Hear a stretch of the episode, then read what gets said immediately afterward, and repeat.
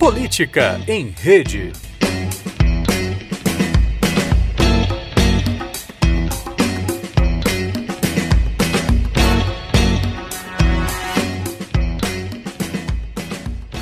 Olá, todas e todos, sejam muito bem-vindos a mais um Política em Rede. Essa já é a nossa sexta edição da série de podcasts do Instituto Nacional de Ciência e Tecnologia em Democracia Digital, o INCT-DD, e estamos muito felizes com o projeto, que nasceu de uma ideia bem abstrata de ter um meio de divulgação das nossas pesquisas, que variam entre política, democracia, comunicação e redes sociais, e de nos aproximar e ter um meio de diálogo do campo acadêmico com a sociedade. Bom, estamos muito próximos da, das eleições e não faltam pautas para os nossos próximos podcasts. Hoje trouxemos três feras da ciência política e da comunicação para falar sobre as novidades das eleições de 2018. O que é que a gente pode esperar de novo?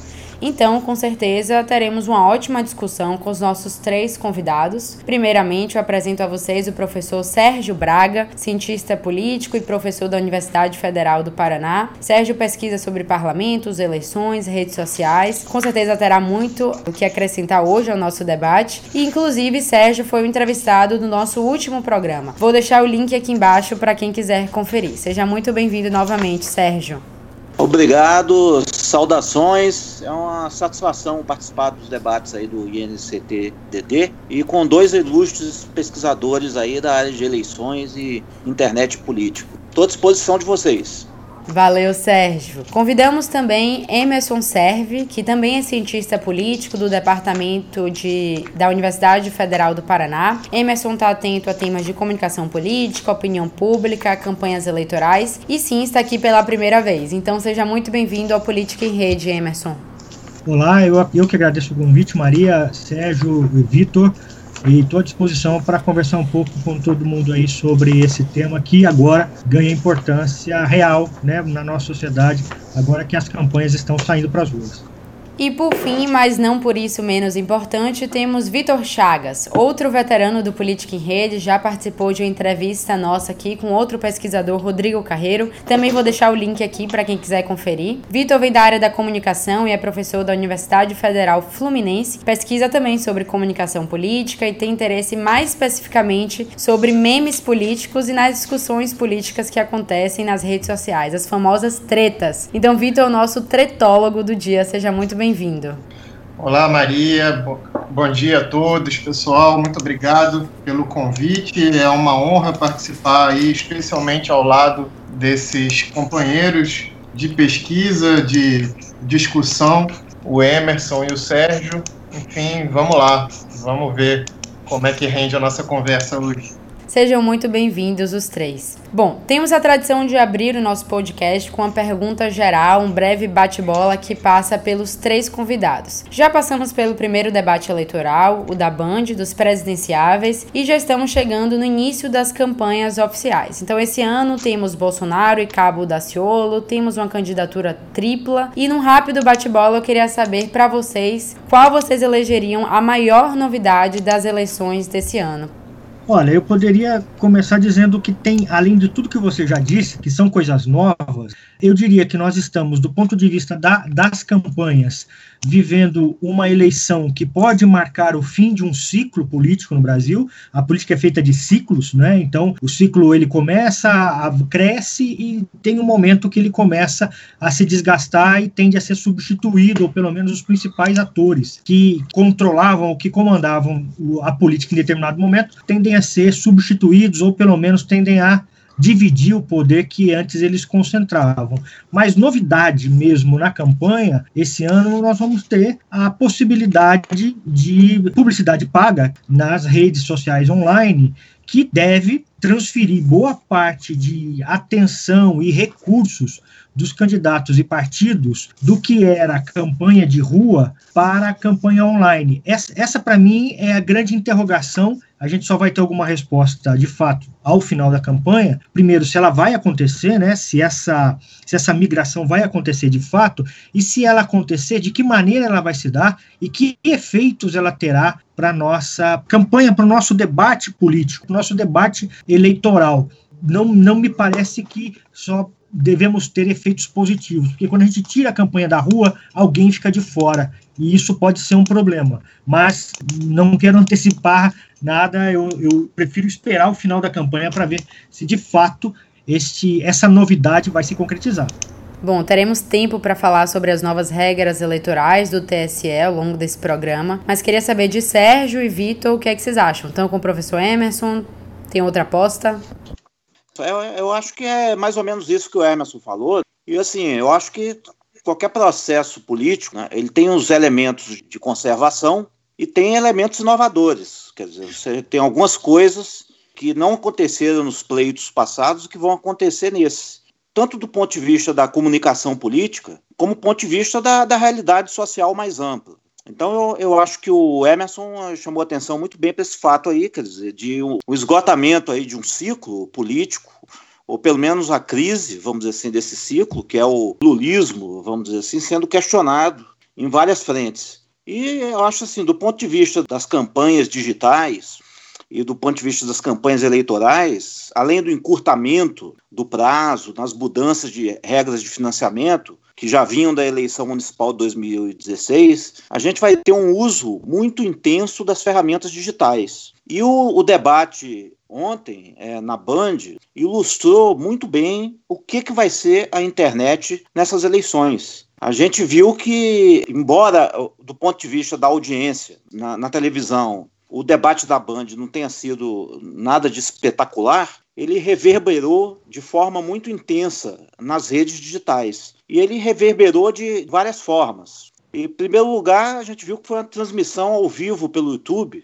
onde houve um acompanhamento em tempo real das hashtags que eram divulgadas pelo Twitter. Então, isso mostra uma integração muito grande entre linguagem das mídias tradicionais, as mídias generalistas, e a linguagem das mídias digitais. Né? Acho que é a primeira vez que há essa integração tão grande entre um debate televisivo, na eleição presidencial, e a linguagem das redes digitais, inclusive com uma marcação na TV aberta de das hashtags que eram difundidas pelo Twitter em tempo real, que chegaram a mais de um milhão e meio de tweets sobre a hashtag debate da Band no final da programação. Então isso é muito significativo. Então, e em segundo lugar, a importância de ferramentas digitais como o WhatsApp, é, a memetização da linguagem, a, a, edição dos debates. Então, eu acho que, assim, do ponto de vista das redes digitais, essa campanha ela, ela vai trazer algumas inovações importantes. E esse debate da Band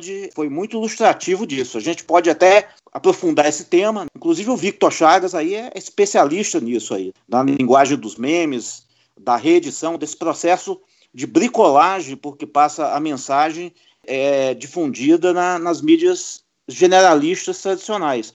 Então, muitas vezes o sujeito já faz um, um pronunciamento para ser editado e, e, transmitido via WhatsApp, via ferramentas digitais, ser difundido nas redes, nos Twitter, no próprio Facebook. Então, eu acho que isso é uma inovação, não é uma ruptura qualitativa, com o que existia antes, porque isso já começou nas campanhas eleito é, eleitorais anteriores, mas eu acho que nunca existiu esse fenômeno de integração de mídias com tanta intensidade como, como já está havendo nesse, nessa pré-campanha, vamos dizer assim. Ativismo, redes sociais digitais, novas regras eleitorais. Vitor, o que, é que você acha? Na verdade, colaborando aí com os colegas, eu acho que até mais do que um fim de ciclo, como o Emerson colocou, né, esse, esse, esse momento de, de coalescência com relação a uma série de questões político-eleitorais, a gente está vivendo precisamente uma experiência de liminaridade. Eu acho que a gente, nesse momento, está testando o limite. Eu acho que essa é a característica maior dessas eleições. Há uma testagem de limites em múltiplos sentidos por exemplo, se a gente pegar aí a discussão sobre campanhas né, online, campanha feita na internet, é muito importante a gente observar qual é o tratamento que o TSE tem dado para isso. Porque a legislação eleitoral vigente nesse momento ela é muito pouco clara, né, ou seja, ela joga muito para a interpretação o que, que efetivamente constitui uma campanha, quando ela fala, por exemplo, que a campanha refere a um pedido explícito de voto. Nesse sentido, se a gente observar, por exemplo, o que os candidatos já vêm desempenhando há algum tempo nas redes, a gente vai ver que na prática a campanha já começou há muito tempo. Essa é uma questão, por exemplo, para a gente pensar, né? É um limite que essa eleição está testando. O que é efetivamente campanha? Tem um outro limite sendo testado aí também entre a fronteira que marca precisamente o papel de um eleitor e a fronteira que marca o papel da militância política. Na medida em que a gente vê aí uma intensa participação de grupos eventualmente ocupavam um lugar meio à margem do sistema político, que participavam mais casualmente das discussões políticas, agora estão interferindo a ponto, por exemplo, de levantar uma série de, de, questões durante o debate, aí como o Sérgio colocou, com os números sobre as hashtags, por exemplo. Uma experiência muito curiosa foi começar a perceber ontem, é, monitorando o, o debate na Band, as estratégias dos próprios eleitores, dos próprios grupos de eleitores, para subir determinadas hashtags em alguns momentos. Então havia ali uma tentativa de, em alguns momentos, centralizar todos os temas com uma só hashtag, em outros momentos dispersar para fazer com que a, a, relação de trending topics no Twitter desse evidência a um determinado candidato, a um determinado tema. Então essa fronteira ela fica muito porosa na realidade também, se a gente começar a observar a atuação desses grupos articulados que não necessariamente dizem respeito a uma militância formal no sentido tradicional que a gente está acostumado a pensar. Então, olhar para esse, esse cenário, né, olhar para a questão do, do, impulsionamento da propaganda né, nos sites de redes sociais, como o Emerson falou, é, olhar para o papel da militância, a linguagem dos memes, a linguagem do humor sendo cada vez mais apropriada por diferentes grupos e pelos próprios candidatos, tudo isso me faz perceber a tônica dessas, dessas eleições como de um processo eleitoral liminar. Bom, entramos no tema das campanhas, das novas regras eleitorais e do ativismo. Nesse ano temos um tempo de campanha na TV e na rádio menor do que nas eleições anteriores. Temos uma campanha mais curta. Então a internet, sobretudo as redes sociais, aparecem como as apostas das campanhas, principalmente, eu diria, diante do crescimento de grupos de ativistas, diversos tipos, e que às vezes até fazem mais barulho nas redes sociais do que as próprias campanhas oficiais dos candidatos. Então a minha pergunta é se as campanhas oficiais nesse ano perderão protagonismo diante desse contexto de ativismo e de uma forma de campanhas informais que vem sendo feitas. E eu tenho um exemplo aqui para dar para ilustrar a minha pergunta. Eu sigo o Bolsonaro no Instagram, por exemplo, e vejo que a maior parte do conteúdo que ele publica, na verdade, são republicações de uma legião de fãs que esses sim fazem o seu conteúdo, memes e vídeos e o próprio Bolsonaro só compartilha. Então, o que é que vocês acham sobre essa relação entre as campanhas formais e informais esse ano? Olha só, só pegando um pouco do que o Vitor falou, é, tentando ligar com essa questão que você colocou, Maria, da concorrência entre campanhas formais e campanhas informais, eu acho que a gente precisa considerar que isso não é algo assim é, autônomo, que isso não é uma consequência natural do processo. Isso é uma consequência do que foi pensado nas últimas duas reformas eleitorais no Brasil.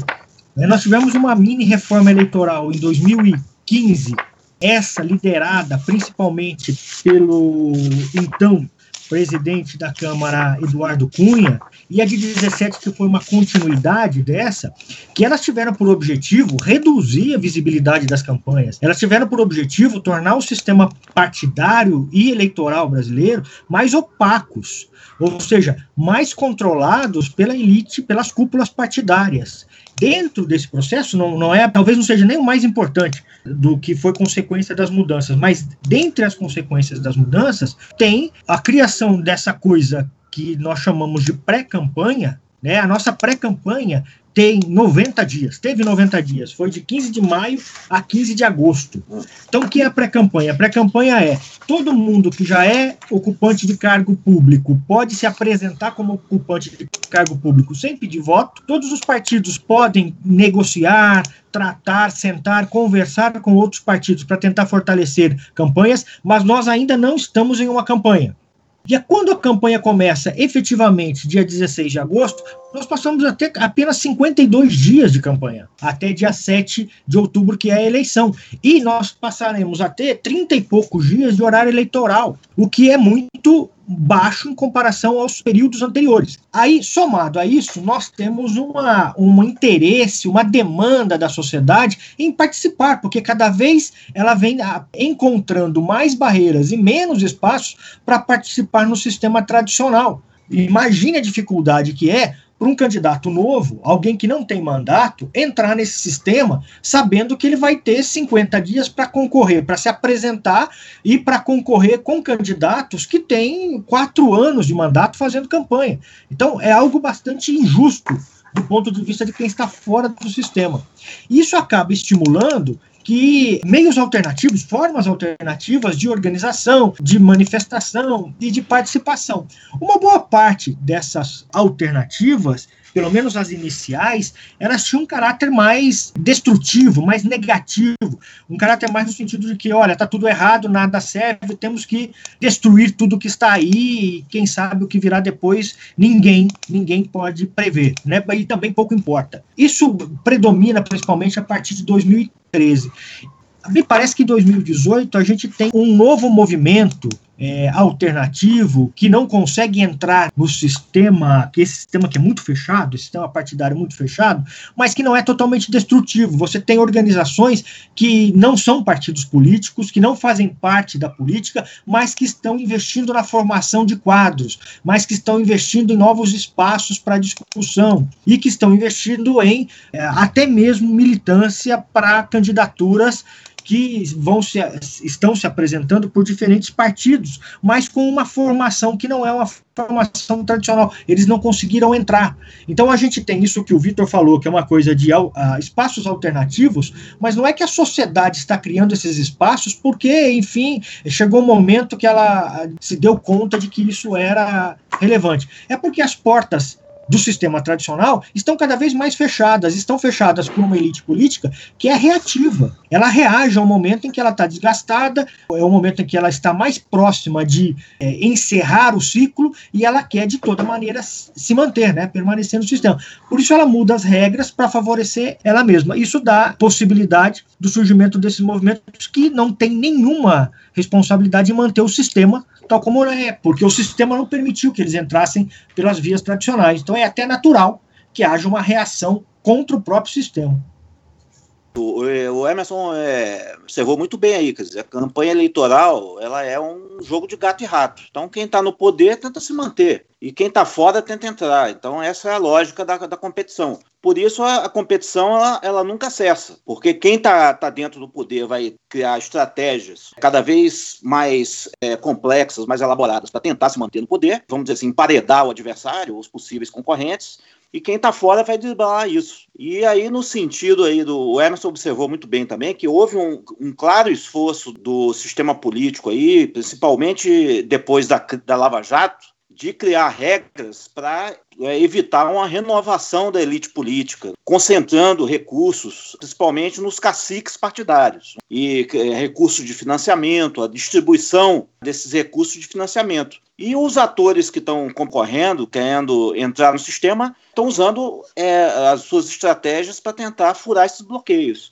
E aí a internet tem um papel importante. Eu acho que no caso, por exemplo, do, Bolsonaro, aí, dificilmente você entenderia esse fenômeno se não fossem as tecnologias digitais, as chamadas redes sociais digitais. Outro dia eu estava lendo um texto, uma conferência do Wilson Gomes, do professor Wilson Gomes aí da Universidade Federal da Bahia, e ele falou muito bem, quer dizer, que o Bolsonaro, na verdade, ele está sendo um pouco carregado pelas redes e pelo bolsonarismo. Existe um fenômeno aí chamado bolsonarismo nas redes digitais, um, um conservadorismo assim meio, meio furioso que vai muito além da figura do Bolsonaro. E às vezes o Bolsonaro é até mais moderado do que esse processo aí. Né? A gente viu aí na greve dos caminhoneiros claramente isso. O Bolsonaro foi um elemento apaziguador lá da, da greve, quer dizer, até o general Mourão agiu como elemento moderador, porque né, os grevistas queriam ir muito mais além. Isso só foi possível porque as redes digitais, principalmente o WhatsApp, possibilitaram uma conexão muito rápida desses atores que contestavam a ordem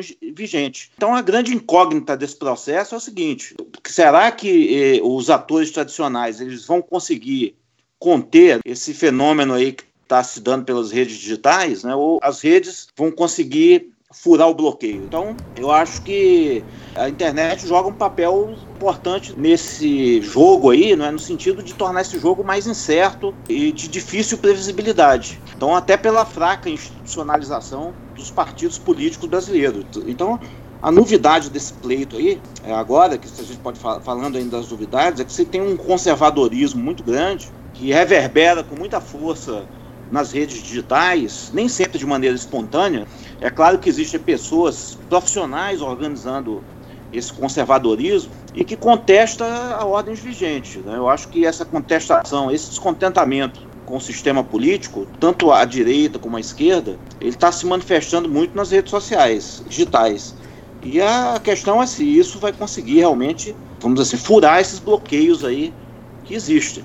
É, sem dúvidas. E falando de movimentos de direita, mais conservadores e em redes sociais digitais, recentemente, tanto o Facebook quanto o Twitter retiraram do ar centenas de páginas acusados de disseminar notícias falsas né, e conteúdos problemáticos. É, vocês devem ter acompanhado, inclusive, como reação, a direita fez uma campanha com a hashtag chamada Direita Amordaçada. Vitor, que acompanha de perto e coleta até dados do Twitter que fazem mais barulho e fortaleceu, pelo menos tentou, né, emplacar no discurso de que a direita no Brasil é perseguida, é censurada. Vocês concordam com esse argumento da censura? E será que grupos de esquerda também utilizam estratégias semelhantes nas redes sociais? Eu, eu tenho a impressão que ah, o que acontece, é, essa direita mais raivosa está mais presente nas redes sociais tem a ver com o fato de ela se sentir menos incorporada no sistema tradicional de representação política no Brasil. Sistema esse que até agora vinha sendo ocupado, ou pelo menos dirigido, ou com maior visibilidade, por governos de centro-esquerda.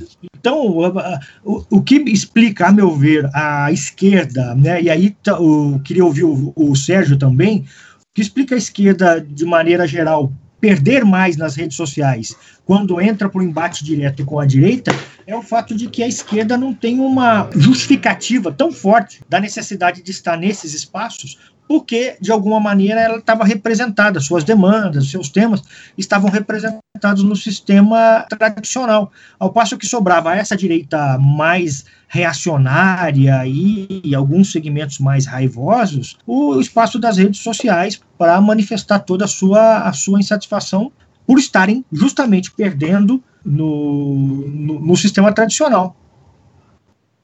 A gente se acostumou a esse argumento, né, muito em função, inclusive, de uma perspectiva herdada aí da compreensão teórica sobre a espiral do silêncio e tudo mais, de que a direita, de, de alguma maneira, fica confinada e esse espaço para que ela possa argumentar se apresentou desde o início da popularização da internet. É, esse é um argumento que vem sendo trabalhado aí há, há, pelo menos 10 anos, né? Eu lembro de quando a gente começou a mapear as redes da blogosfera política conservadora, né? os chamados olavetes, né? Os seguidores do Olavo de Carvalho, e como é que esse argumento naquela ocasião fazia muito sentido. Entretanto, eu acho que a gente tem assistido aí uma espécie de uma virada de jogo, uma reversão da espiral do silêncio, e com isso a gente tem passado a observar também uma reversão nos argumentos típicos de cada um desses grupos. É, o argumento da censura, por exemplo, hoje passa a caber muito melhor a, a esses grupos conservadores,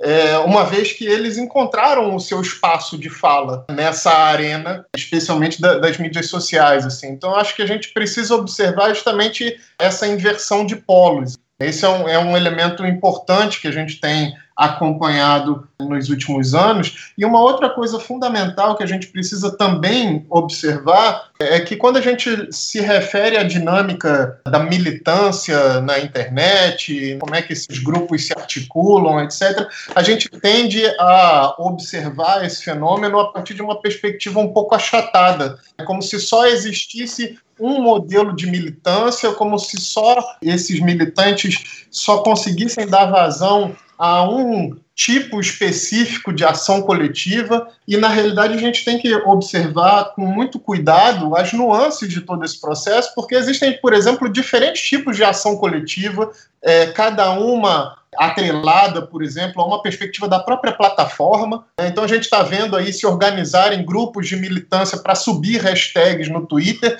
ao mesmo tempo em que a comunicação aí em grupos fechados, em pequenas células, que se assemelham muito à dinâmica de células terroristas, a gente já vem discutindo um pouco essa, essa configuração, é, funciona muito melhor no WhatsApp. A gente tem que observar como é que essas plataformas também obscurecem o acesso à, à, informação, inclusive para fins de pesquisa, porque isso, de alguma maneira, acaba facilitando a atuação desses grupos. É muito difícil você mapear os circuitos por onde eles trafegam numa plataforma que é absolutamente opaca. É, então, olhar para esse fenômeno com essas nuances é muito importante. Assim, é muito é, importante a gente perceber que a atuação coletiva desses grupos não é uma só, não se dá de uma só maneira, eles têm ocupado estratégias multifacetadas aí. Bom, e saindo então da parte mais de redes sociais e ativismo que já falamos, e indo agora para um assunto mais institucional, já passamos pela fase das convenções partidárias e temos 13 candidatos à presidência. 13 é o maior número de candidatos que temos desde a eleição de 89 e temos também candidatos de todos os tipos, né? Isso a gente não pode negar para todos os gostos. Eu queria saber de vocês como que vocês avaliam esse cenário. É um cenário positivo ou negativo para o processo eleitoral e para a democracia, de modo geral, ter tantos partidos e candidatos concorrendo à presidência? falando mais como cientista político, assim, né? Estudioso das instituições do que como analista de redes, eh, redes sociais, eu acho assim esse processo extremamente negativo para a democracia, porque é principalmente o mais preocupante é que muitos desses candidatos, a identidade e os vínculos de lealdade que eles formam com o eleitorado são totalmente fora dos partidos políticos, estão to totalmente à margem dos partidos políticos. Então, por exemplo, contrastando, é, só para dar um exemplo, vamos contrastando a eleição brasileira com a eleição americana do Trump. Muitos dizem que o Trump é um, é um candidato populista, porque ele é um outsider que veio de fora. Mas se você analisar a campanha americana, o Trump ele não só bateu nove candidatos dentro dos partidos, dentro do Partido Republicano, ele ganhou várias primárias, ele tem maioria no Senado e tem maioria na Câmara.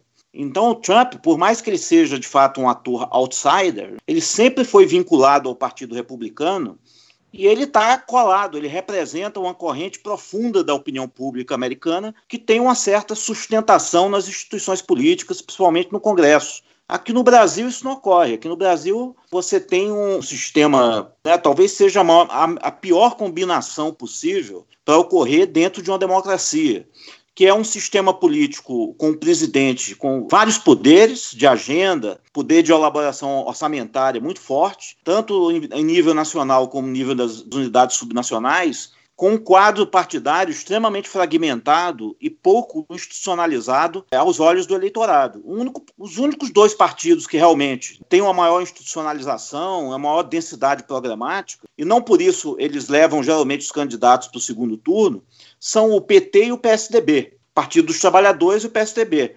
Com essa crise do PT, uma crise que é, a meu ver, muito profunda, que é uma crise programática, discursiva, né? uma crise de mensagem para o eleitorado, a situação ficou muito mais complexa, porque o PT era o partido pivotal no sistema político brasileiro. E o PT está perdendo essas características porque ele não está conseguindo se reconectar com a sociedade brasileira. E isso explica, inclusive, a insistência do PT no Lula. A grande âncora do PT hoje, para assegurar a sua sobrevivência política e a sua manutenção no governo, na melhor das hipóteses, é o Lula, é a imagem do Lula. É, é vamos dizer assim, ó, promover uma operação simbólica de sebastianização do Lula. Né? O Lula é o grande Dom Sebastião que vai voltar e que vai restaurar o equilíbrio é, perdido, o bem-estar perdido. E quando a gente sabe que isso é um mito, que se o Lula ganhar as eleições, o Lula ou seu seu ungido ganhar as eleições, o mais provável é que a gente tenha início um novo ciclo de instabilidade, de crise de governabilidade, porque ele vai ter uma base partidária muito fraca e vai ter uma forte reação da opinião pública contra ele. Então, é, a gente está num quadro bastante complexo, que eu acho que é um efeito direto de dois fenômenos. Primeiro, é da forma de gestão da coalizão política, principalmente do governo Dilma. Essa guerra que ela promoveu contra o PMDB, uma tentativa de esvaziar o PMDB e de negociar com outros partidos, como o PSD e o PP. Isso aí promoveu um curto-circuito no sistema partidário no centro brasileiro, tornando a Dilma praticamente refém desse centro fisiológico, cuja principal expressão política é o Cunha. E segundo, da crise de identidade, a crise programática do PT enquanto partido político, que fez com que o partido apostasse todas as fichas na âncora do lulismo. Então eu acho que esse quadro é bastante preocupante e eu acho que torna quase imperativo aí que os analistas políticos e a classe política repensem esse nosso quadro institucional, esse presidencialismo de coalizão excessivamente fragmentado. A gente está num ciclo de instabilidade e de turbulência muito grande, que eu acho difícil que vai terminar tão cedo. A gente vai ter que aprender a conviver com isso de alguma forma. É, e temos os partidos maiores e mais tradicionais, PT, PSDB, mas temos também uma muito falada renovação na política brasileira. Acompanhamos nos últimos anos, por exemplo, o surgimento de alguns partidos, eu lembro aqui do Novo, a Rede, o Partido da Mulher Brasileira, por exemplo, mas ainda a gente não sabe como que será o desempenho desses partidos nessas eleições, né? Há alguma novidade nessas legendas ou a gente pode apostar que estamos diante da velha política? Pegando pelo o ponto que você chamou a atenção na sua fala anterior, né? Nós temos o maior número de candidatos desde 89, quer dizer, é mais um indicador que aquele ciclo que começou em 94, que era um ciclo controlado, né, organizado pelo trio PT, PSDB e PMDB, dá sinais de desgaste. E se a gente pegar os dados daquela campanha de, de 89, a gente vai perceber que as duas, as duas candidaturas que foram para o segundo turno, em agosto de 89, uma estava em primeiro lugar, o Collor tinha. Eu estou com esses dados abertos aqui na minha frente, tá? Não tenho eles de memória, não. É, o Collor tinha mais de 40% de intenção de votos naquele momento e o Lula tinha algo em torno de 8, 9%. O Lula acaba chegando no segundo turno numa, numa ascendente muito grande nas últimas três semanas de, de, de campanha. Agora, a diferença maior, a meu ver, está nos indecisos. Né? É, nós tínhamos ali em agosto de 89 é, algo em torno de 15% de indecisos. Hoje nós temos mais que o dobro disso e, a, e estamos mais ou menos na mesma, na mesma distância. Ah, aliás, em 89, o primeiro turno foi dia 15 de novembro. Né? Esse ano é 7 de outubro, então é mais curto ainda. É, então, esses, esses indecisos criam uma instabilidade que o Sérgio chamou a atenção aí, uma instabilidade para o sistema e uma imprevisibilidade, o que no final é ruim, tanto para as elites políticas quanto para a própria democracia. Outro dia, um, um, cientista político, colega nosso, o, o, Fábio Vasconcelos, do Rio de Janeiro, levantou uma questão interessante na, na, no Facebook. E ele disse: dadas as nossas condições, ao invés de perguntar para o candidato e aí, se o senhor for eleito, o que, que o senhor vai fazer? Vale mais a pena perguntar: e aí, se o senhor for derrotado, o senhor vai aceitar o resultado? Porque hoje essa resposta é tão importante quanto a resposta de que se ele fosse eleito. Porque a gente não sabe. É uma instabilidade tão grande que a gente não sabe. Primeiro, esse fim de ciclo. E depois, essa desorganização do sistema gerado pela entrada da criminalização na política, a política virando caso de polícia e isso criando novos constrangimentos e afastando ainda mais a sociedade dos interesses em participar e em discutir com a, nos espaços de política tradicional. Isso poderia, tem um potencial, Maria, de abrir espaço para novas lideranças, novos partidos, como os que você citou agora há pouco.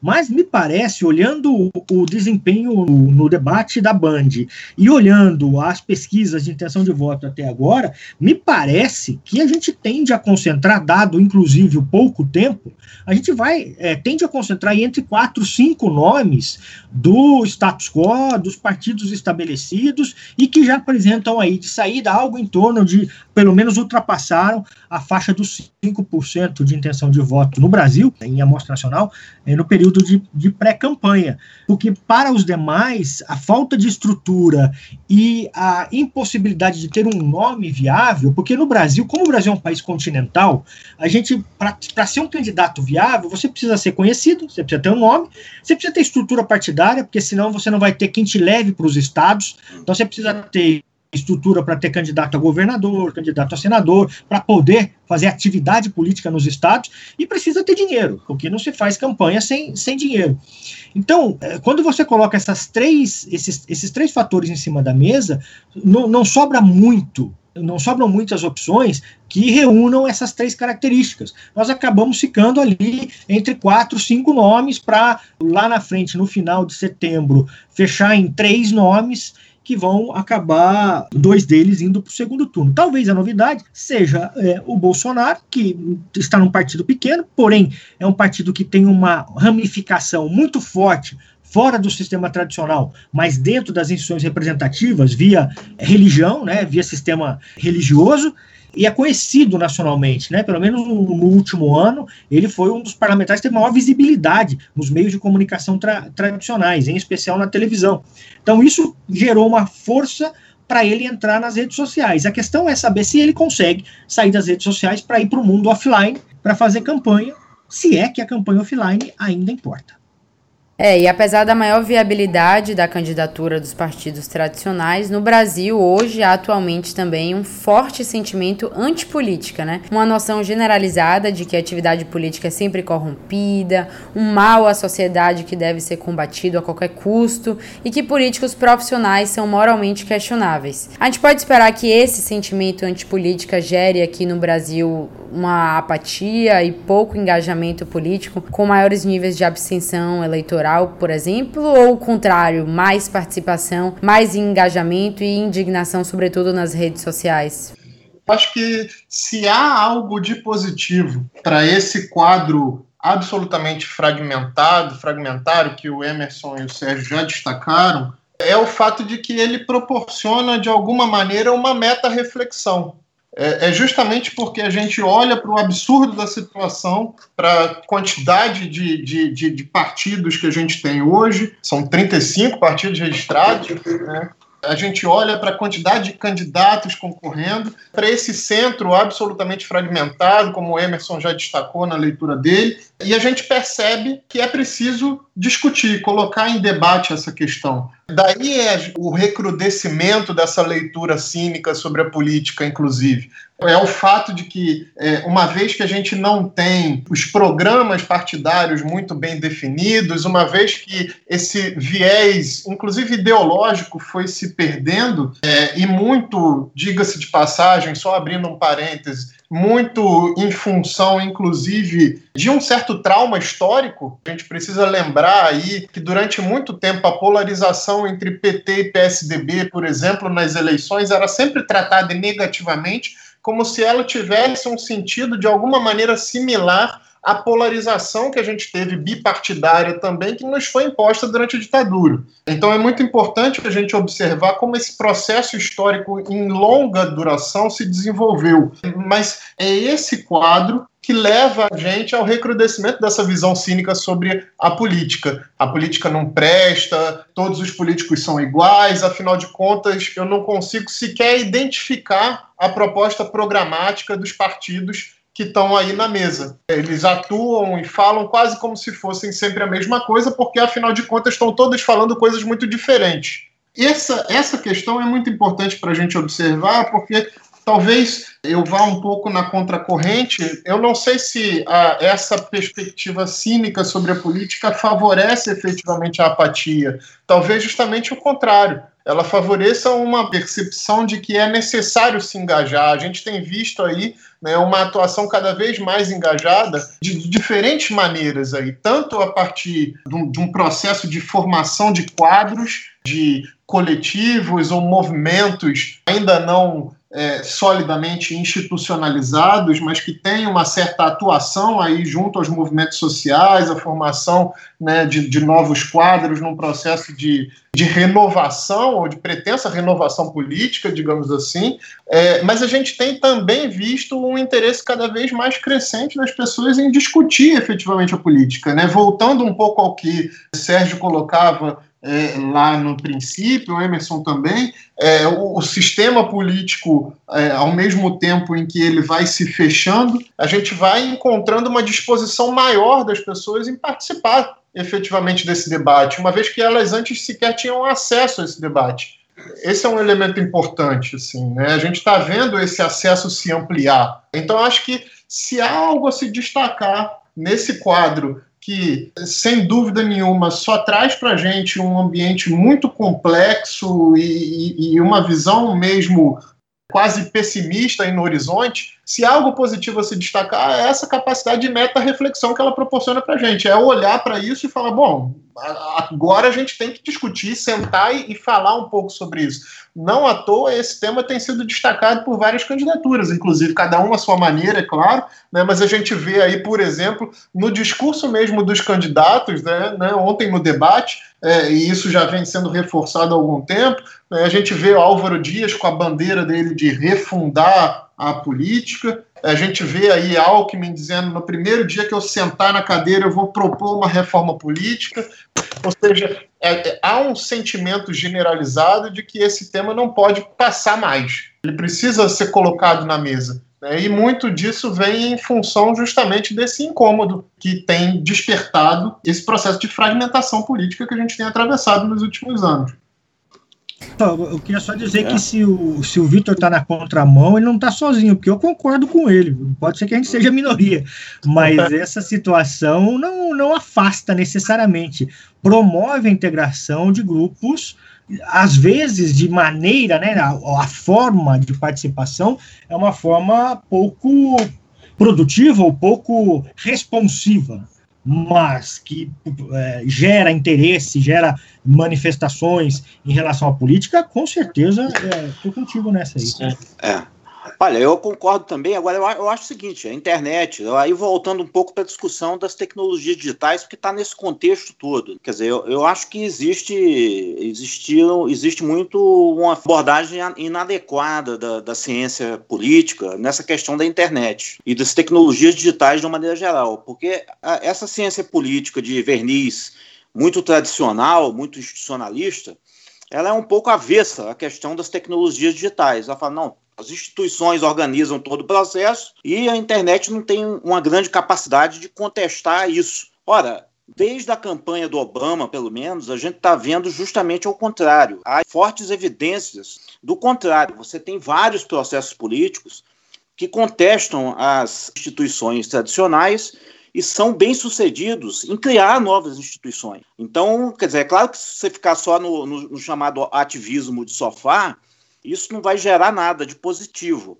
Mas não é isso que está acontecendo. O Obama, como diz o ditado, no internet, no Obama. Né? Se não houvesse internet, não haveria Obama, porque o Obama foi uma contestação ao establishment do Partido Democrata americano. O Trump nem se fala. Foi um, uma campanha que a internet teve um papel muito grande. Tem estudos do Faldwick mostrando isso no, no capítulo dele, aquele livro dele, que é um livro muito bom para a gente refletir sobre isso, The Hybrid System, né, o sistema híbrido, devia ser até traduzido para o Brasil. Ele mostra que o Trump se, se articula esse contexto de contestação propiciado pela internet, e não só de contestação, mas de produção de novos conteúdos.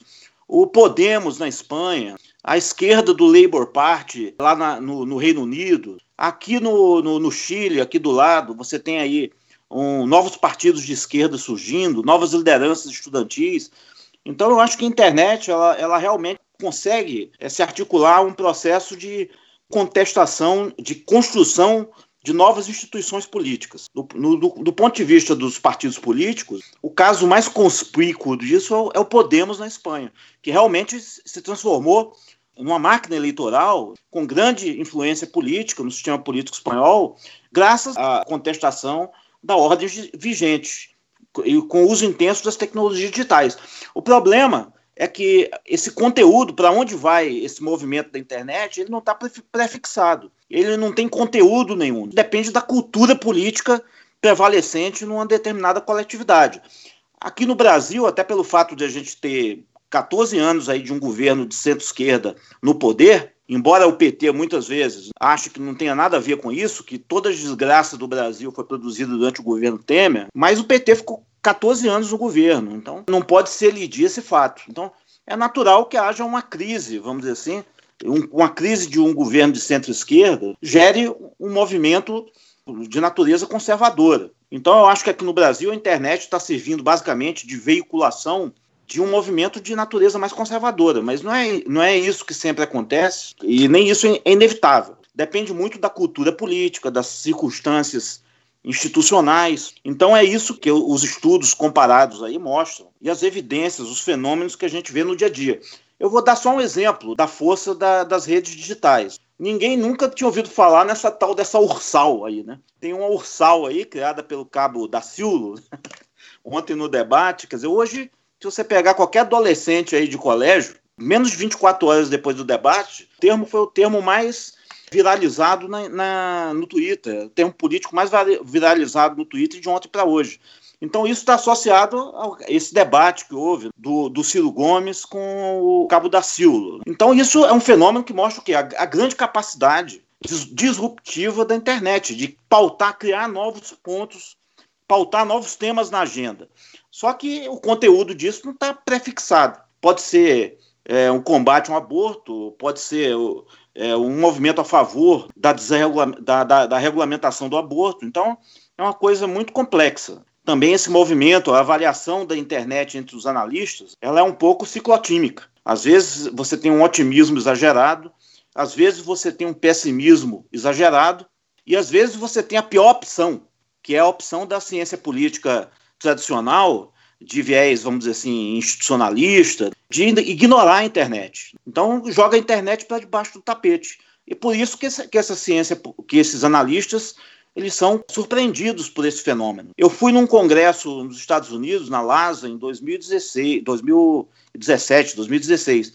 E na mesa, na mesa se dizia, era quase consenso numa mesa que eu assisti, que era demograficamente impossível que o, que o Trump fosse eleito presidente dos Estados Unidos. Um analista político americano lá, especialista em, em geografia eleitoral, falou isso. Olha, eu fiz todos os cálculos aqui e é impossível que o Trump seja eleito, porque demograficamente é possível, porque ele não tem voto entre os hispânicos, ele não tem voto entre os negros, entre as mulheres. O que aconteceu foi justamente o contrário, foi uma surpresa. Por quê? Isso está em tempos, né? De maior turbulência, maior instabilidade e maior conexão entre as pessoas propiciados justamente pelas tecnologias digitais. Então eu, eu acho que já há fenômenos de construção institucional assim consistente propiciados pelas redes digitais e por isso que é, que é importante levar as redes digitais em contas na, nas campanhas ao lado da visão mais tradicional das instituições políticas, dos partidos. De fato, é importante entender o sistema partidário brasileiro como criador assim de obstáculos novos, mas você também tem essas, essas forças disruptivas aí propiciadas pela internet e pelas tecnologias digitais. É, eu acho que pelo menos entre nós não há mais dúvida de que a internet ocupa um papel central para as campanhas e para os candidatos. E Bolsonaro, por exemplo, é um nome enorme nas redes, é o candidato que tem mais seguidores, se eu não me engano, lá para os 5 milhões no Facebook, mais de um milhão no Twitter, e já atingiu um percentual de votos entre 15 e 20% das intenções de votos há alguns meses, né? Por outro lado, ele foi recusado pelo chamado Centrão, ali os partidos fisiológicos da direita, por uma possível vice, Janaína Pascoal e com muita dificuldade acabou fechando a chapa com o general Mourão. Queria saber de vocês se a gente já tem indícios suficientes para tratar Bolsonaro como um fenômeno político e já está estagnando eleitoralmente, quem tiver vai deixar de se preocupar com ele, ou que não, ele será que ele ainda tem muito o que crescer? Eu acho é, só destacar, inclusive ligando um pouco essa tua questão com a fala anterior do Sérgio, eu acho que a gente precisa também olhar, é claro, é, a gente está aqui discutindo e chegando justamente a, esse, a, a, essa pactuação de que a internet tem um, um papel cada vez mais decisivo no processo eleitoral e a gente tem observado isso. Mas eu, eu quero chamar atenção também para o fato de que a gente precisa observar um pouco o ecossistema ao redor da internet. Isso é muito fundamental porque para além do, do ambiente eminentemente tecnológico, Bolsonaro, por exemplo, é o fenômeno que se torna hoje muito em função do circuito em que ele acaba permeando nesses últimos anos, assim, e isso não diz respeito único e exclusivamente à internet. Recuperando um pouquinho a fala, uma, uma das falas anteriores, já não me lembro se do Sérgio ou do Emerson, inclusive, justamente o fato de que Bolsonaro batalhou por espaço durante muito tempo em programas de auditório é, é, justamente o fato de que Bolsonaro flutuou aí nesse universo do entretenimento como uma figura absolutamente folclórica que ele acaba dando margem para esse crescimento espontâneo dele. Estava falando um pouquinho aí sobre a perspectiva cínica crescente do eleitorado, e é muito importante a gente observar que a essa perspectiva cínica é muito comum isso não só nesse pleito, basta a gente olhar aí, por exemplo, para o caso Tiririca, é muito comum a associação entre esse cinismo eleitoral e uma certa uh, folclorização da política. A gente agora começa a observar, por exemplo, o crescimento do, do Bolsonaro, especialmente nas pesquisas espontâneas, é, mas isso é muito em função justamente desse imbricamento entre isso que essa, essa atmosfera que eu tenho procurado caracterizar como a dimensão da brincadeira política. É, essa brincadeira que ao mesmo tempo pode ter um caráter lúdico, é, mas que pode também implicar justamente nesse olhar de descrédito que acaba favorecendo é, o candidato com a aura mais folclórica. Então, acho que esse, esse, fenômeno precisa ser observado para além propriamente da atuação das redes de militância informal, dos sectos de seguidores do Bolsonaro na internet, nas mídias sociais. Esse fenômeno precisa também é, ser olhado a partir desse processo, dessa perspectiva de uma longa duração em que o Bolsonaro vem há muito tempo cavando o espaço, inclusive em veículos de mídia tradicional, mas que, digamos, pertencem um pouco ao segundo escalão. Assim, esses programas de auditório, é, esses, esses programas mesmo mais voltados propriamente ao entretenimento. Bolsonaro tem uma penetração muito grande nessas camadas, né, e isso acabou favorecendo um pouco eu tento concordar com, com o Vitor que não dá para debitar só na conta das redes sociais o crescimento de, um, de, um, de uma figura. Não, não dá para chamar de outsider alguém que está há 30, mais de três décadas na vida política, ainda que em uma posição secundária, mas esse candidato, uma alternativa que parece ser uma alternativa para uma parcela considerável do eleitorado.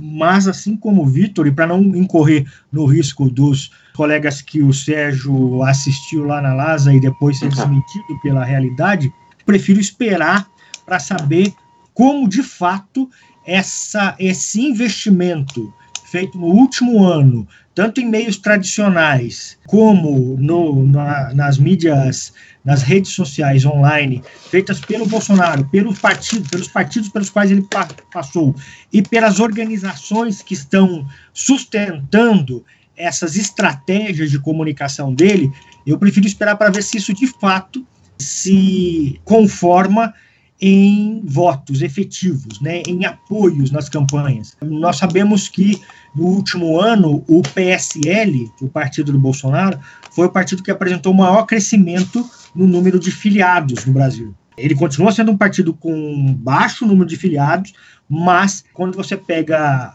uh, de 2017 para 2018, o número de filiados cresceu muito mais do que o crescimento em outros partidos. Para ter uma ideia, ele cresceu quatro vezes mais que o crescimento obtido pelo PT, que foi o, part... o segundo partido em crescimento nesses últimos 12 meses, até junho de 2018. Portanto, uh, não é apenas o Bolsonaro, mas parece que existe aí uma estrutura política por trás, e por trás de filiações está a necessidade de lançar candidatos em todas as unidades da federação, a necessidade de ter candidatos em eleições proporcionais para fazer levar o nome do candidato majoritário a lugares em que ele não chega, então aí nós temos a coincidência de duas estratégias, uma estratégia política tradicional e uma estratégia de levar a imagem de uma figura pública como se fosse deslocado do sistema tradicional, porque relacionar com o sistema tradicional lhe traria mais ônus do que bônus.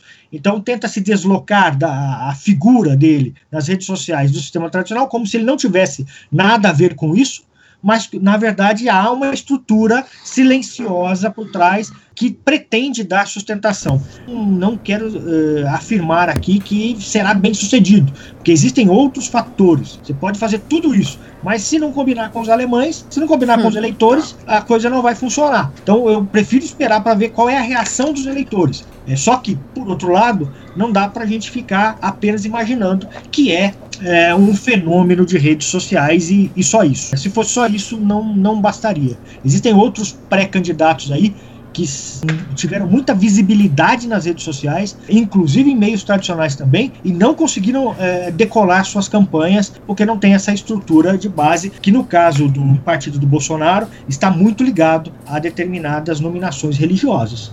É, a gente já falou sobre a direita, Bolsonaro, mas o mercado de votos à esquerda também está bem pulverizado, né? A candidatura de Boulos do PSOL, apesar de ainda ser um anico eleitoral, né? Ali tentando seu lugar ao sol. A Ciro Gomes do PDT, Marina pela Rede. E o triplé, ou Trissom, como preferirem, composta por Lula, Haddad e Manuela. Além da neutralidade do PSB, que ali está num acordo com o PT. Queria saber como é que vocês avaliam essa estratégia do PT de insistir na candidatura de Lula até essa altura do campeonato, nas circunstâncias em que o PT se encontra? E será que isso não acaba prejudicando a esquerda e podendo até favorecer algum partido mais à direita? Assim, eu acho que ela, ela, até do ponto de vista da militância do PT e um cálculo estritamente eleitoral, ela até se justifica, porque o Lula tem um capital, é o, é o ator político individual com o maior capital eleitoral do Brasil especialmente nas regiões com menor IDH, que são mais beneficiadas, que foram mais beneficiadas pelo Bolsa Família. E o, e o Lula é o grande símbolo desse desejo de, de ascensão social e de um capitalismo mais inclusivo que está presente em correntes significativas da opinião pública brasileira. Mas, assim, do meu ponto de vista individual, eu sou totalmente contra esse tipo de estratégia que joga todas as fichas no jogo político em líderes personalistas. Eu sou a favor da construção partidária e da construção institucional, do fortalecimento dos partidos políticos e o seu enraizamento na sociedade civil, principalmente na sociedade civil, e no fortalecimento dos órgãos parlamentares. Se você observar os países com maior IDH do mundo, maior qualidade de vida, onde a qualidade de vida é maior, o que, que eles têm em comum? Um parlamento sólido, institucionalizado e partidos de esquerda fortes no parlamento. Você pegar aqui o caso da América Latina, Costa Rica, o Uruguai, o Chile, a Bolívia, até a Bolívia, por incrível que pareça. Tem o, o movimento, entra lá no site da, do Senado boliviano, e ver lá os representantes, tem um arquivo lá em PDF, você pode ver os representantes do Movimento ao Socialismo, que é o partido do Evo Morales e do Álvaro Lineira. O MAS tem maioria no parlamento e só tem três partidos representados no Senado do, do da Bolívia. Então, na, na Bolívia houve um sólido processo de construção institucional, de construção partidária, embora liderado por um líder carismático e por um intelectual bastante sofisticado, que é o vice-presidente de lá, o Álvaro Lineira. Mas há uma maioria parlamentar, um partido sólido que dá sustentação partidária às políticas políticas de inclusão social que estão sendo implementadas na Bolívia. Então, eu acho assim, do ponto de vista da, da qualidade da democracia brasileira, avaliada por esses parâmetros, partidos de centro-esquerda forte. E aí, conectando com a sua pergunta sobre a esquerda, partidos de centro-esquerda forte no parlamento e parlamentos que sejam abertos, que sejam transparentes e onde as instituições parlamentares funcionem de fato como agências formuladoras e fiscalizadoras das políticas públicas, eu acho a candidatura do Lula extremamente negativa, porque ela gera uma identidade fraca, uma lealdade fraca entre o segmento mais atrasado do eleitorado e uma liderança é carismática, que embora ela tenha todos os méritos que ela possa ter do ponto de vista histórico e da, e da qualidade política que o Lula tem enquanto um ator individual, isso aí do ponto de vista da construção institucional, eu acho que é muito ruim para a democracia brasileira. Eu acho que está na hora da esquerda se renovar, se repensar e se reconectar de novo com a sociedade, com a parte, pelo menos a parte mais avançada da sociedade brasileira do ponto de vista político, para não perder o bonde da história aí, senão vão vir outros candidatos vão ultrapassar, vai sofrer não só uma derrota eleitoral, mas também uma derrota política muito grave, como foi o caso do governo da Dilma que foi uma vitória eleitoral, mas uma vitória de pirro, foi seguida por uma derrota política. E esse processo de renovação não é, não é impossível. A gente tem vários casos aí onde a esquerda, inclusive pressionada por essa nova linguagem das tecnologias digitais e do sistema híbrido, ela foi bem sucedida em se renovar, incorporando os valores da participação, da transparência e da inclusão social, do respeito às minorias. Eu citaria só três exemplos, além desses que eu citei aqui na América Latina, da Frente Ampla do Uruguai, da Bolívia da Costa Rica, também do Chile, a gente pode até dizer. Mas do, o, o Labour Party, lá na Inglaterra, que teve uma grande vitória eleitoral agora nas eleições para os cônsuls, na Inglaterra agora em maio de 2018, todo mundo falava lá que o KIP ia ser o grande vitorioso do surgimento do, do neopopulismo na Inglaterra, mas o KIP só elegeu um vereador lá, de mais de 5 mil. E o, o Labour Party foi o grande vitorioso porque soube se renovar graças à liderança do Jeremy Corbyn. O, o outro exemplo é o Bloco de Esquerda lá em Portugal, é, rompeu com aquela estrutura verticalizada, autoritária, totalitária do antigo, do antigo Partido Comunista Português, conseguiu se reconectar com a sociedade e se reaproximar da sociedade, incorporando esses valores diminuindo, vamos dizer assim, o, o, grau de arrogância política e procurando se reconectar mais com a sociedade civil e depender menos do Estado para sua sobrevivência. E o terceiro exemplo é o caso do Podemos também na Espanha, que surgiu justamente do, do movimento do, dos indignados e soube se reconectar com a sociedade, participar eh, com todos os problemas que a experiência do Podemos possa ter, mas ela pelo menos está tentando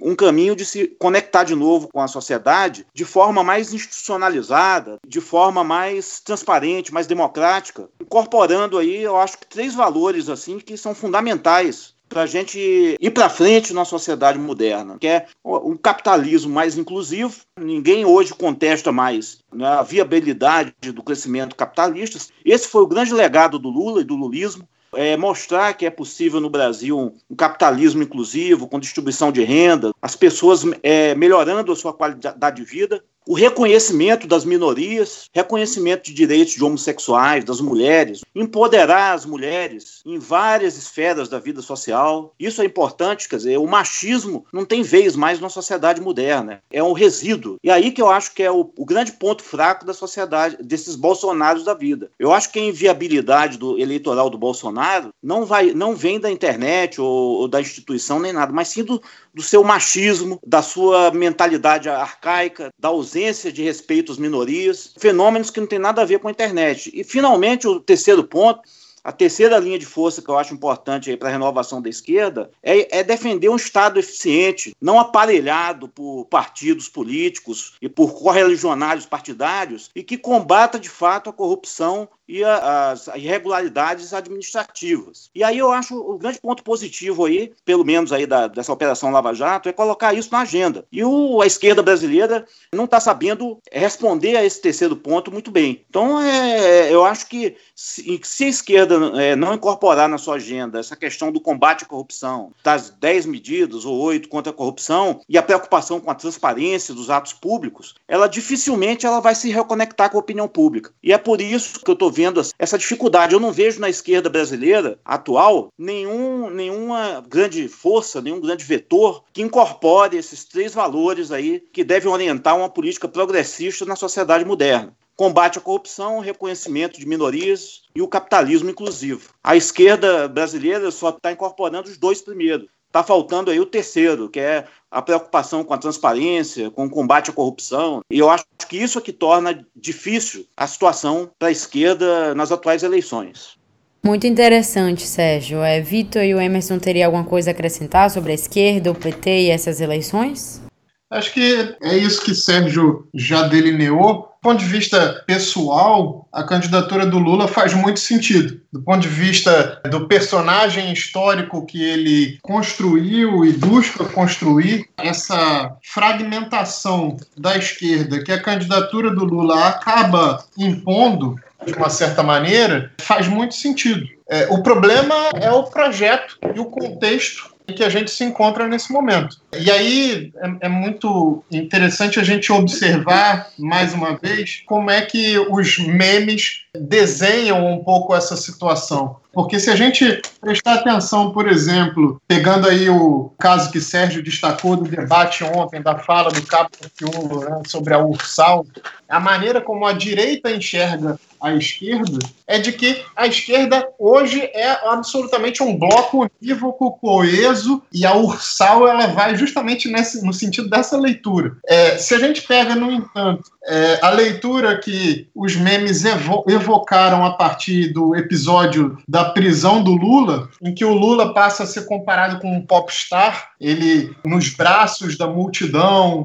as pessoas começam a desenhar cenários em que o Lula é comparado a um artista de uma banda de rock. É, a gente viu emergir naquele contexto né, uma brincadeira com né, a associação do, do, comício que o Lula faz no momento imediatamente anterior à prisão com o Lula Palusa, eles começam a, a, subir essa hashtag, brincando um pouco com aquela situação, a gente percebe justamente que a candidatura dele favorece esse culto à personalidade. O problema, justamente, é que talvez nesse momento é, a gente não demande essa exatamente essa característica. E aí, pegando mais uma vez uma fala pontual do Sérgio a respeito do ecossistema híbrido que o Chadwick destaca, é muito interessante a gente observar que os coletivos, especialmente os coletivos de esquerda, têm atuado de uma maneira a justamente tentar conectar as suas propostas às bases através de uma perspectiva que favoreça uma leitura dos interesses privados, do indivíduo. E nesse sentido a gente vê, por exemplo, muitos coletivos desenhando campanhas nas mídias sociais que têm como base né, um processo de autoafirmação individual, autodeterminação da mulher, autodeterminação das pessoas LGBT. A gente tem visto muito os coletivos trabalhando com esse tipo de temática, ao passo que as instituições partidárias, na realidade, têm procurado fazer um movimento semelhante mas tem deixado de lado justamente a discussão programática. Esse é o movimento que o PT tem feito nesse momento. É um movimento que vai no sentido da conexão com o indivíduo, mas perde um pouco a, a proposta programática, perde um pouco a conexão com a base propriamente. Eu acho que esse é o risco que a, candidatura do Lula tem apontado para a gente. Assim. Olha, é... eu, eu, concordo com o Vitor quando ele diz que é, é, necessária a candidatura de Lula para a história, para a biografia política dele, e concordo com o Sérgio quando ele diz que isso, do ponto de vista mais geral, tende a ser mais negativo que positivo para o debate político do país como um todo. Agora, a respeito da estratégia propriamente dita, eu queria só chamar atenção para dois elementos que normalmente a gente não considera. O primeiro deles é que o Lula sempre foi maior que o PT. O PT sempre esteve muito a reboque da figura pública é, de Lula. Apesar do PT, na história política recente, na nossa redemocratização, ser o único partido que veio das bases para cima, né, veio de baixo para cima, todos os outros partidos são mais ou menos os que vieram do, do período da ditadura e, e, foram se dividindo, foram se separando. É, o PT não, né? O PT tem uma outra trajetória, mas apesar disso, ele não consegue formar uma base social que seja maior que a sua liderança personalista, que é a sua principal liderança, seu presidente eterno. Então, o fato de Lula ser maior que o PT já constrange, limita as alternativas que o próprio PT tem. A segunda questão que eu quero chamar a atenção tem a ver com a primeira, é que, embora a gente sempre fique olhando só para a candidatura presidencial, nós estamos falando de uma eleição nacional que envolve cinco cargos. Envolve, por exemplo, a garantia de manutenção do partido nos próximos quatro anos, com estrutura, com recursos partidários, e para isso ele precisa ter bancada na Câmara Federal, né, na, na Câmara de Deputados. Para isso ele precisa eleger governadores, ele precisa eleger senadores, ou então a máquina partidária sofre muito. E uh, uh, os cálculos prévios indicam que depois da Lava Jato, embora todos os grandes partidos, todos os três grandes partidos sofram com a, as denúncias de corrupção, o PT é o partido que mais sofre, é o partido que mais perde, foi o partido que jamais perdeu nas eleições de 2016, não, não só em votos, mas também perdeu em candidatos. Ele não conseguiu manter o número de candidatos. E a saída prematura de Lula de uma campanha como essa teria um impacto devastador sobre as perspectivas de eleições proporcionais para deputado para o PT propriamente dito. Ainda que a permanência dele gere esses problemas que o, o Sérgio e o Vitor é, relataram antes. Então, do ponto de vista da, do líder partidário e não do líder nacional, faz sentido, porque ele sabe que se o PT enfraquecer muito, vai ser pior para ele em um segundo momento, ou pior para quem vier depois dele em um segundo momento. E o fato de que o PT é o partido que mais perdeu com essas denúncias de corrupção diz menos do PT propriamente dito e diz mais das bases da, dos apoiadores dos partidos em toda a história recente, se você olhar, as denúncias de corrupção, elas abrangem todos os partidos. Mas quem perde mais, normalmente, são os partidos de esquerda, ou é o principal partido de esquerda. Foi assim na Itália nos anos 70, foi assim na Alemanha nos anos 80, foi assim na Espanha nos anos 90 e está sendo agora assim no Brasil. Agora, isso diz mais sobre quem vota nos partidos, né? Diz mais sobre os eleitores de direita e de esquerda do que sobre os partidos propriamente ditos. Então, o, quem está na cúpula dos partidos precisa também levar em conta os efeitos para os outros cargos, para as outras disputas, e não apenas para a disputa principal, aquela disputa que tem mais visibilidade, porque não está pensando só em 2019, ele está pensando para frente. Então, me parece que nesse sentido tem lógica a decisão de Lula e PT, mas eu concordo que isso causa um cenário instável para a eleição presidencial e que não é bom, e, e, essa instabilidade é gerada por esse conjunto de decisões. Uhum. Bom, vamos chegando ao fim de mais um Política em Rede. O papo foi muito bom, produtivo, mas para encerrar, temos a tradição de fazer uma pergunta final para os três, uma espécie de bate-bola, não precisa demorar muito e fiquem tranquilos também, não envolve futurologia ou mandinar. Então a pergunta que a gente quer saber é: se na avaliação de vocês até esse momento, envolvendo, voltando um pouco para grupos de ativismo e redes sociais, queria saber se grupos de direita na avaliação avaliação de vocês, tem conseguido se organizar melhor? Isso é, fazer mais barulhos, usar, os me usar melhor os recursos e estratégias de comunicação política nas redes sociais, quando a gente compara com grupos de esquerda nesse momento. O que é que você acha? Podem começar e ficar à vontade para bater essa bolinha aí. Olha, eu acho que as evidências, né, aí na, é uma questão menos de opinião do que de ver os estudos. Inclusive os estudos do Victor Chagas, do Marcelo é, Alves, lá da UF, né, do pessoal do IESP também, as evidências mostram que sim, que é por causa desse contexto, até porque a esquerda está no poder, eu acho que no Brasil há indícios disso aí que bastante persuasivos, vamos dizer assim, que a direita está dominando as redes sociais, os conservadores. E há um exército, vamos dizer assim, mais, mais do que isso, há um exército virtual aí, profissionalizado, em difundir essas imagens. Isso não quer dizer que vai permanecer sempre assim.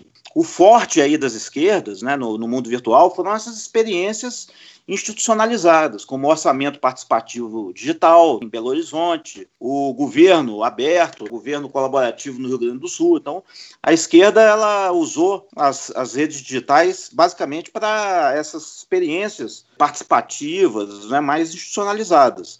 Agora, eu acho que é isso. A grande fragilidade desse conservadorismo, eu acho que não está tanto nas redes ela está no conteúdo da mensagem deles, que é muito fraco, porque vai na contramão de uma sociedade moderna. É por isso que, apesar do Bolsonaro ser muito forte nas redes digitais, eu não vejo muito futuro eleitoral para ele, porque ele vai ter dificuldade de ocupar esse centro. E a mensagem dele é muito arcaica e se, e se reflete até na fisionomia dele nos debates. Ele não sabe muito o que dizer quando ele é confrontado com questões mais espinhosas, como, por exemplo, a questão de como organizar um capitalismo inclusivo no Brasil e como respeitar as minorias, os grupos LGTB. Ele fica com aquela cara lá meio apatetada, e isso é, é um sinal quase fisionômico da dificuldade dele de falar com setores da sociedade brasileira que demandam aí a inclusão social e, e o reconhecimento dessas minorias. Então, eu acho que a força dele nas redes indica também uma fragilidade dele muito grande no, do offline.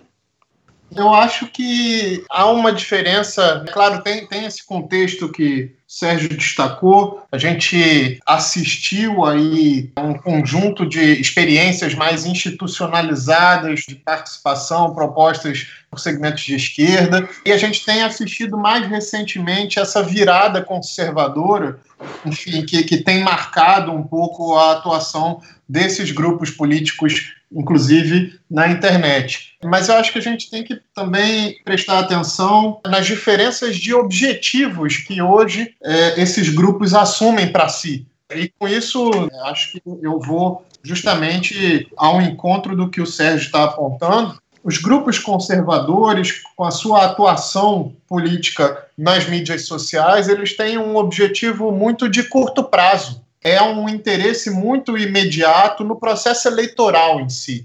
Enquanto que a atuação que a gente tem acompanhado de coletivos mais à esquerda, com pautas progressistas, etc., ela tem se fundado, na realidade, ou pelo menos tem cada vez mais assumido para si essa missão, digamos assim, é, num ambiente de cultura política, de reformulação da cultura política, um, um horizonte mais a médio e longo prazo. Então, acho que a diferença de objetivos dessas pautas políticas de cada um desses grupos de articuladores faz a gente perceber que há também uma diferença na natureza de articulação e de mobilização desses movimentos. O que eu quero dizer com isso é, mais ou menos no sentido do que Sérgio apontou, a capacidade de atuação, de mobilização e de responsividade que esses grupos têm para oferecer se esgota na medida em que eles são obrigados a dialogar, a pactuar, na medida em que eles assumem uma posição de centralidade.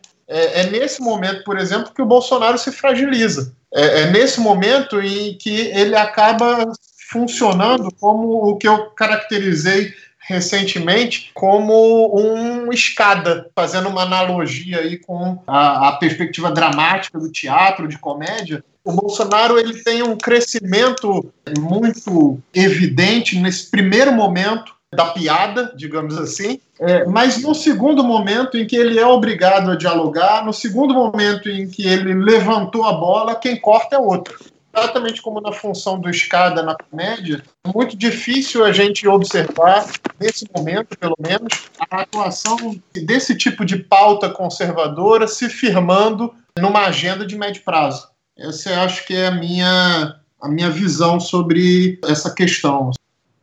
Eu, eu, eu tendo a concordar com os dois. Eu acho que o que nós vemos é mais os movimentos de direita anti-status quo, inclusive direita anti-status quo, da direita status quo, ele consegue ser bem sucedido quanto aos resultados mais imediatos e não tanto quanto à organização. Tem a ver mais com a pauta imediata que se esgota rapidamente, inclusive porque as estratégias discursivas elas são muito fortes e imediatistas do que uma capacidade de organização permanente, porque isso levaria a uma organização fora das redes sociais, coisa que eu não tenho indicadores ainda, não tenho elementos que possam afirmar que isso esteja acontecendo no Brasil. Então, eu tendo a, a concordar nesse ponto com eles e, e espero um pouco mais para ver o Bolsonaro na campanha de fato, para ver se esses,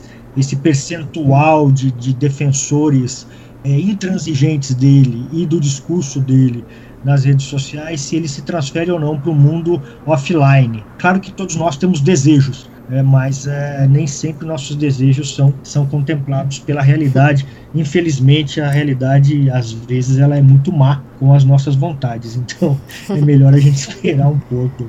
É, vamos acompanhar as eleições de perto e ficar torcendo pelo menos pior, né? Então, para finalizar, gostaríamos de anunciar que temos um projeto especial também para acompanhar as eleições daqui para frente, a partir da próxima semana, do dia 23 de agosto, que será também a primeira semana de campanha oficial das eleições de 2018. O nosso podcast Política em Rede lançará comentários semanais sobre as eleições, com a nossa equipe de pesquisadores do INCT. E de forma mais factual, vamos acompanhar de perto tudo que rolou em cada semana da campanha até o final do, de outubro, depois do fim das eleições. Convidamos todos os ouvintes para ficarem ligados. E gostaria de agradecer, claro, muitíssimo pela participação dos nossos três convidados e convidar vocês, nossos ouvintes, a seguirem o INCT-DD nas redes sociais. É só procurar inct.dd no Twitter, Instagram e Facebook. Até a próxima. Tchau, tchau.